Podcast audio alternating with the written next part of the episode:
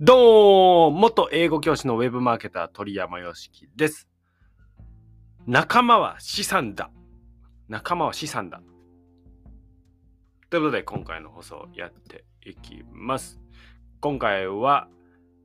記事ピックアップの最後ですね。How to create a customer retention program というティーチャーの記事から顧客継続プログラムについての7ステップ話してきましたが、今日で最後のステップ7でございます。まあ、ステップと言いつつね、一つ一つ、えー別々に取り組んだとしても効果は高いですので、えー一個一個参考にして、えーお客さんがね、よりファンになってもらって継続してもらえるような施策に役立ててもらえればなと思います。では、いきます。7 step process to create an effective customer retention program ということで、効果的な顧客継続プログラムの7つのステップ。えー復習がてら、見出しだけ英語で伝えますので、英語で理解することトライしてみてください。Step 1 Calculate your metrics. Step 2 Create an online survey and ask for feedback. Step 3 Create an engaging and valuable newsletter. Step 4 Create a loyalty or referral program. Step 5 Automate your business communications. Step 6 Improve your customer service. Step 7 Create a community. で今回、Step 7 Create a community という話です。 コミュニティを作れですね。ここ繊細なので、ああ、はいはい、コミュニティ作ればいいんでしょっていう風に浅く捉えるのではなく、なぜコミュニティ作るといいのかっていうところを理解した上で、コミュニティ作るのか作らないのか、慎重にやるといいと思います。コミュニティって、まあ、結論としては、コミュニティができたらすごくいいんですけれども、コミュニティって言葉で言えるけど、結局人間関係ですよね。人と人とのつながりなので、人と人とのつながりってそんな簡単に場所作ったから、つながりができていくっていうものじゃなくて、育てていくものじゃないですか。時間をかけてね、関係性作っていくものなので、コミュニティといっても結局1対1の、1対1がたくさんあると。1対多じゃなくて、1対1がたくさんあるというのがコミュニティというのが大事なところです。とはいえね、あ、コミュニティ作れ？え、なんでコミュニティがいいの？って思う部分もあると思うでお話しすると、あの、えーアメリカで有名な、あのーこのオンラインの起業家で、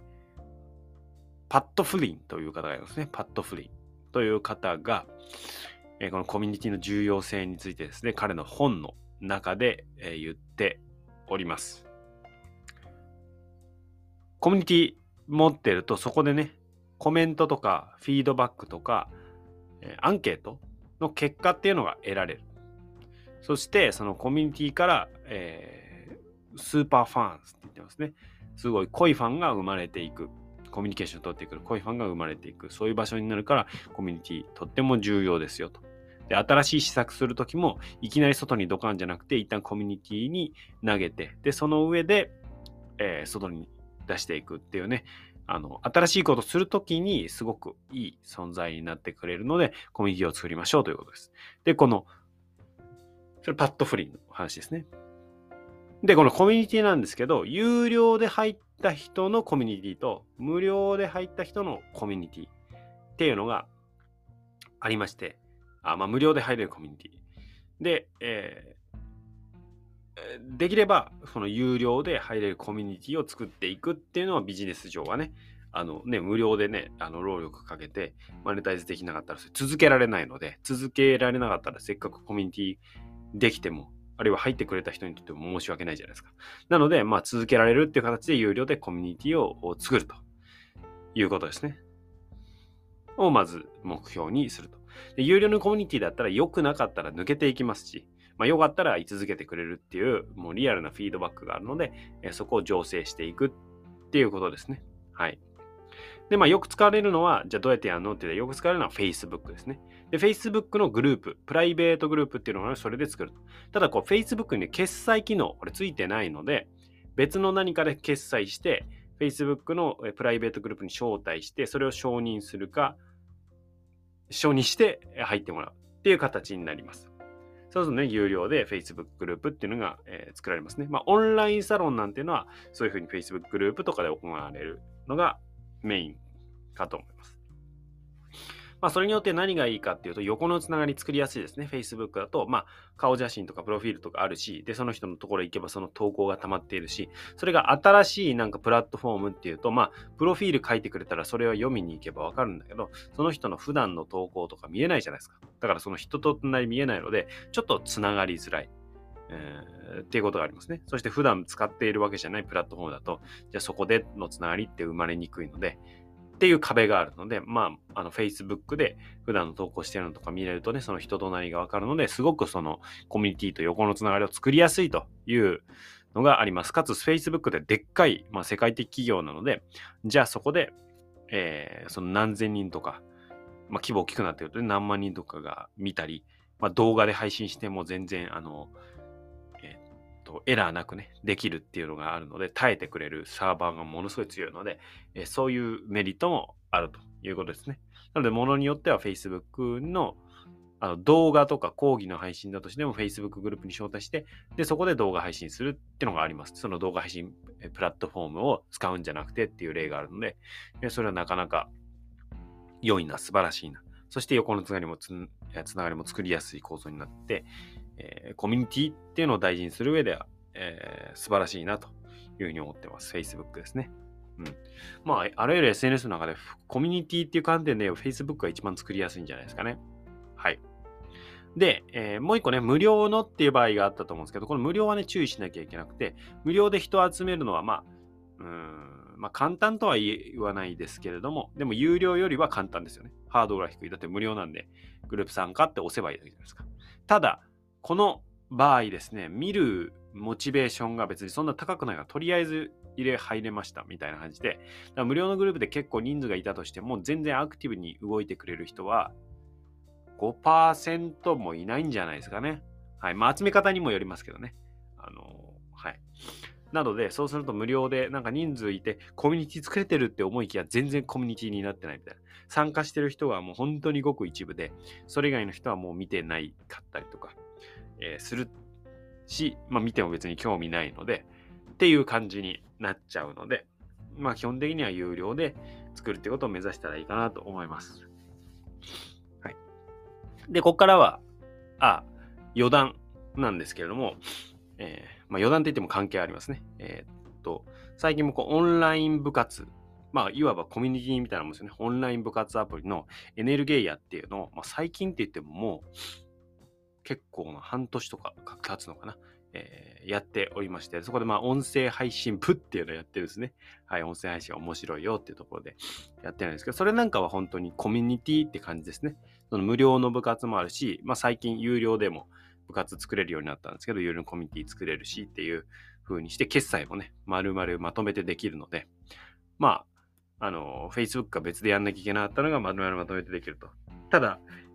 そのエネルギーやっていうのが Facebook ほど馴染んでないので、そこのハードルはあるよっていう感じで、なんかコミュニティを作る練習みたいのしたいなと思ってたら、エネルゲイアっていうアプリ、えー、使ってみると面白いから、まあ、まずは入ってみてどんな感じでやってるのかな。まあ、アクティブな、えー、部活っていうのはね、少ないですけれども、入ってみて、どんな感じなのかなって覗くといいかなと思います。僕がやってるのは音声配信部というやつで、音声配信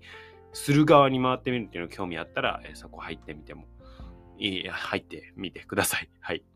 ちょこちょこ交流、音声配信者の交流やったりとか、えー、してますので。はい。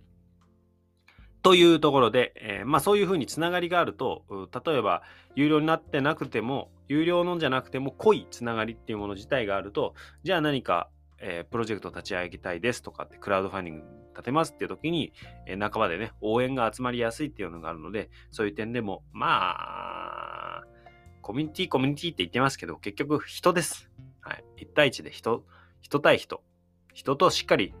ちゃんと向き合ってつながっていこうよそしてそれが何よりも強いですよねっていうことです。で、今回はその、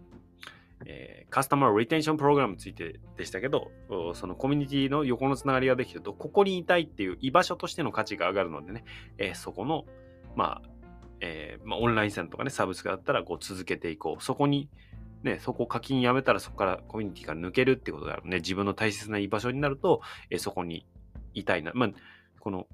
やり方によってはね、この依存させるみたいな感じの形には気をつけなきゃいけないんですけど、でもその場所としての価値が加わると、えー、さらに続けてそこに居続けたいよねっていうふうになるということで、えー、そういうふうにつながってるつながりがあると、えー、何かプロジェクト立ち上げるときとかに、え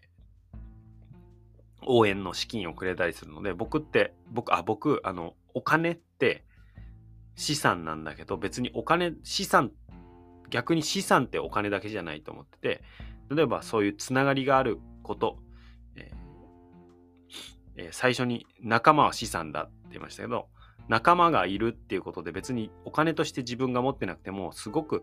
えー、頼りになる仲間がいる状態だったらあお金このタイミングで必要だなプロジェクトとかで集めたいなっていう時にガッて集まってくるじゃないですか応援してくれる仲間がいたら。ってことは別に現金として貯めて貯金で持っておかなくてもいいですよね。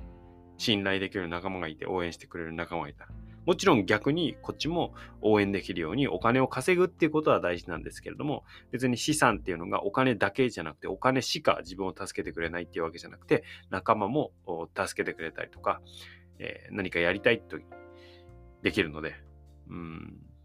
特になんか、まあ僕旅して暮らしてますけどね、田舎で暮らしてるとそんなにお金使うこともないぞっていうのがありますので、えー、むしろそういう濃いつながりとかが大切になってくるのかな。そして顧客が継続、お客さんが継続してくれる上でも、そのコミュニティっていうつながりが大事になってきますよ。これの前に話したね、カスタマーサービスもお客さんとのつながりですよ。うん。で、そういうのに 時間とか労力がかかっちゃうから、そういうのに時間使うためにその前にオートメイティやビジネスコミュニケーション、コミュニケーションをなるべく自動化して、で、大切なところに時間使えるようにすると。そうすると、その前の紹介プログラムで紹介したいなって思ってくれたりとかしますので、えー、ね、あの、ステップずっと1から7までやってきましたけども、まあ、データで確認しつつ、えー、アンケート取ったりして、で、ニュースレターで関係をこう作っていって、えー、で、紹介プログラムとか、まあ、あの、継続してくれる方への特別なプログラム作り、で、できる、なるべくできるだけ、オートメーション、自動化しても大丈夫なところは自動化してコミュニケーションね。で、その上でお客さんのサービスとか、そしてコミュニケーションへと発展させていく。こういうセブンステップでした。最後、今回最後なので、セブンステップ全部読み上げますので復習してください。Seven Step Process to Create an Effective Customer Retention Program. Step 1 Calculate your metrics. Step 2 Create an online survey and ask for feedback. Step 3 Create an engaging and valuable newsletter. Step 4 Create a loyalty or referral program. Step 5 Automate your business communications. Step 6 Improve your customer service. Step 7 Create a community.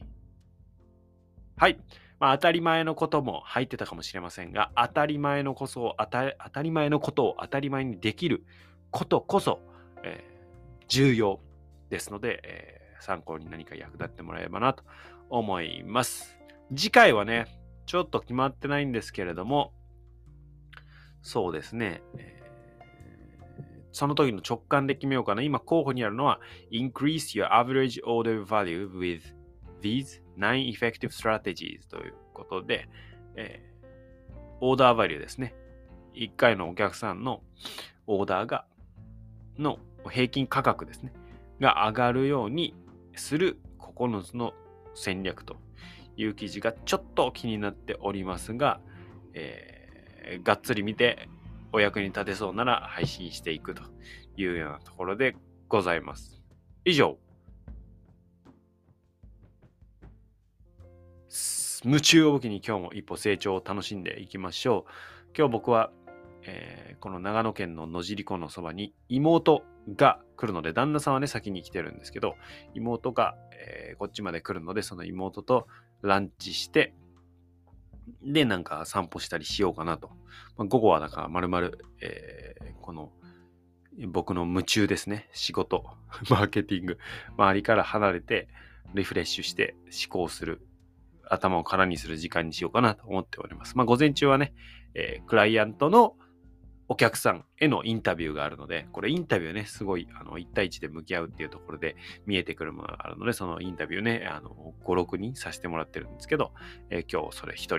ありますので、それをやって、午後、のびのびと過ごしたいと思います。メリハリ大事ですね。あなたも、あの、根詰め、えー、過ぎずに、まあ、夢中になれる限りはね、どんどんどんどんやっていただいて、で、脳に空にするとまた別のあの発見とか、があると思うので、そんな味でメルハリ、メリメルカリみたいになっちゃいましたね。はい。メリハリ、開始にして進みましょう !Thank you for listening. You made my day. 鳥山よしきでした。